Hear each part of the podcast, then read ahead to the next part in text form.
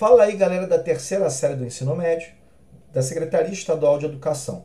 Eu sou o professor Roberto Stabile, professor de Geografia, e hoje a gente vai continuar batendo aquele papo sobre transporte. Hoje nós vamos falar um pouquinho do transporte ferroviário. Nós vamos dar algumas características desse tipo de transporte, que não é muito comum no nosso dia a dia, né, galera? A gente não está muito ligado no transporte ferroviário, mas eu já digo logo, é um transporte fundamental para você que pensa né, no que a gente chama de transporte de massa, a questão de poluentes, a questão relacionada a trânsito, a estresse etc. Por quê? Porque é um transporte, como eu falei, é um transporte de massa. Tá? É um transporte para muita gente. Certamente tiraria muitos veículos das ruas e favoreceria principalmente o trânsito. Né? Menos poluição, menos trânsito, menos estresse. É o que a gente sempre pensa quando vai falar um pouquinho de transporte.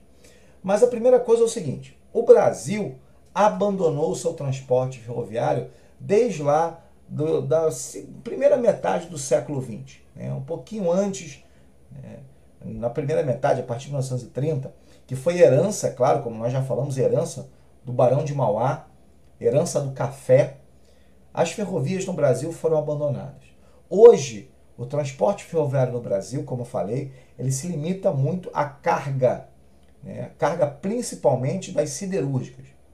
Mas como eu tinha comentado na, na, na, no podcast anterior, eu já posso colocar o seguinte: o atual ministro da Infraestrutura, eu já tinha comentado também sobre isso, que ele né, vem fazendo um grande trabalho em relação a tentar melhorar a infraestrutura do Brasil.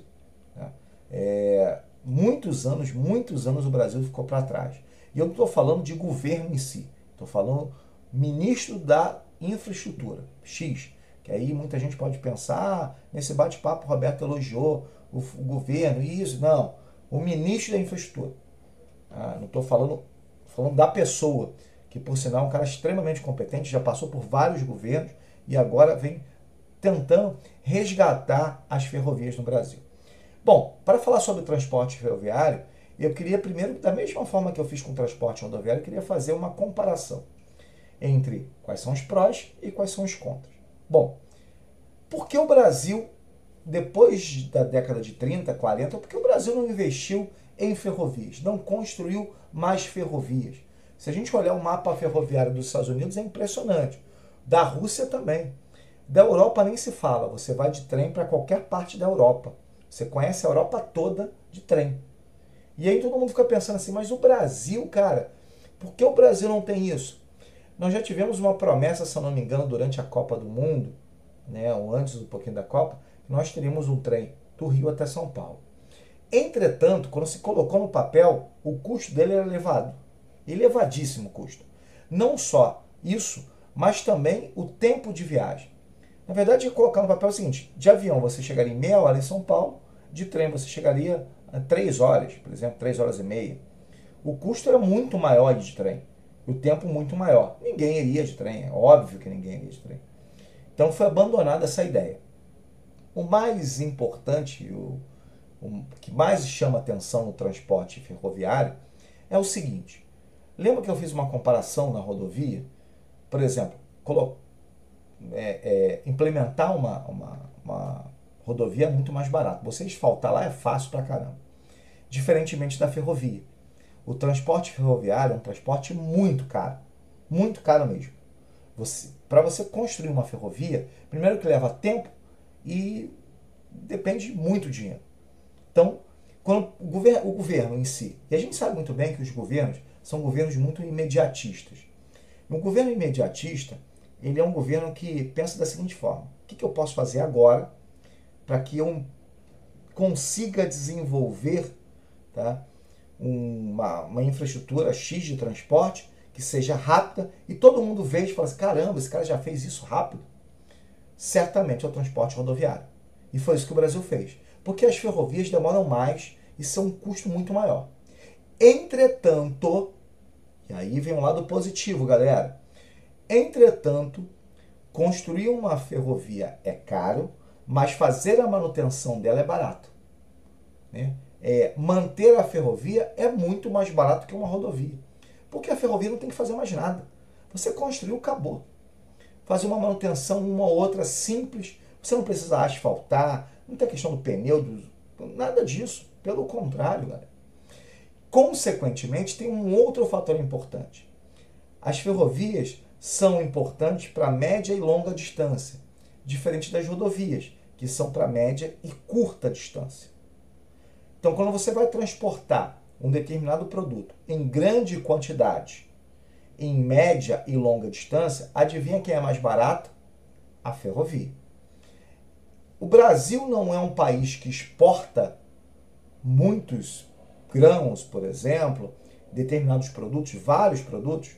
É, o Brasil é um grande agroexportador. O, agro, o agronegócio brasileiro vai de vento em polpa, por exemplo. Então, o que seria melhor para o agro? A ferrovia ou a rodovia? Certamente a ferrovia.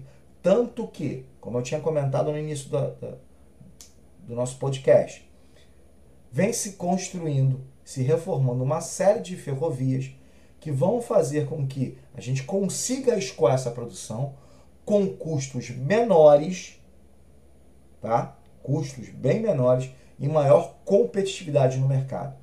Isso que é importante, tá? Um outro fator importante também é que as ferrovias foram mais concentradas aqui na região sudeste, aqui próximo né, ao grande centro urbano. Rodovias, por exemplo, no centro-oeste, no sul, no nordeste e no norte, foram pouquíssimas mesmo. Algumas nem conseguiram sair do papel. E aí, a gente começa a tentar pensar um pouquinho do transporte dentro dos espaços urbanos, porque como eu falei para vocês, essas ferrovias, elas são importantes no transporte de carga principalmente, mas existe o transporte de massa. Massa que eu estou falando de massa populacional. Isso eu comentei na, na, no podcast de rodovias. Por quê? Porque imagina se você mora próximo a uma, uma rede, né, vamos colocar rodoviária ou ferroviária, por exemplo, e consegue nessa rede ferroviária ir para o seu trabalho com custo mais barato, com preço menor. Você não precisa tirar seu carro da garagem. E aí você diminui o número de carros na rua, diminui a poluição e se favorece de você de repente ter um transporte que é um transporte rápido, tá? um custo menor, certo? Sem, sem muitos problemas. A gente conseguiu fazer isso? Não. Por quê? Porque o transporte de massa no Brasil foi abandonado. A gente pensou, na verdade, os governantes pensaram que ônibus era transporte de massa. Mas não é.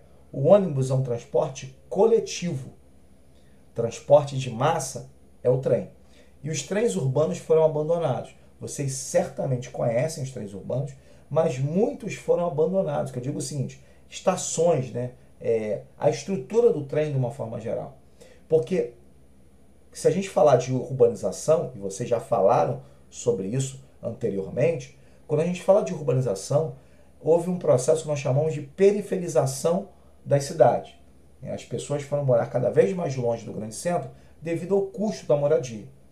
Só que você não conseguiu levar essas pessoas um transporte de massa de qualidade. E aí essas pessoas ficaram reféns de quê?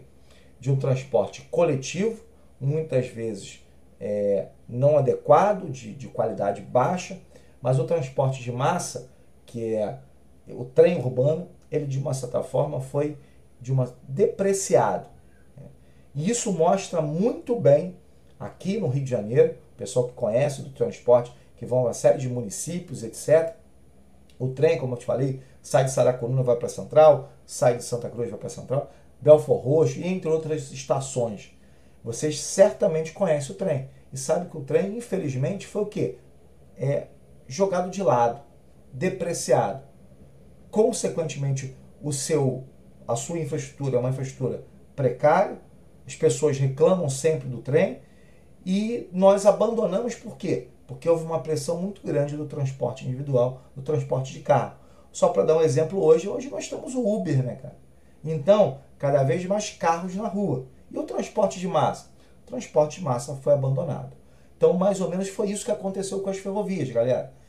Hoje, a gente está tentando reimplantar essas ferrovias do Brasil para diminuir o custo do Brasil, que é bem elevado.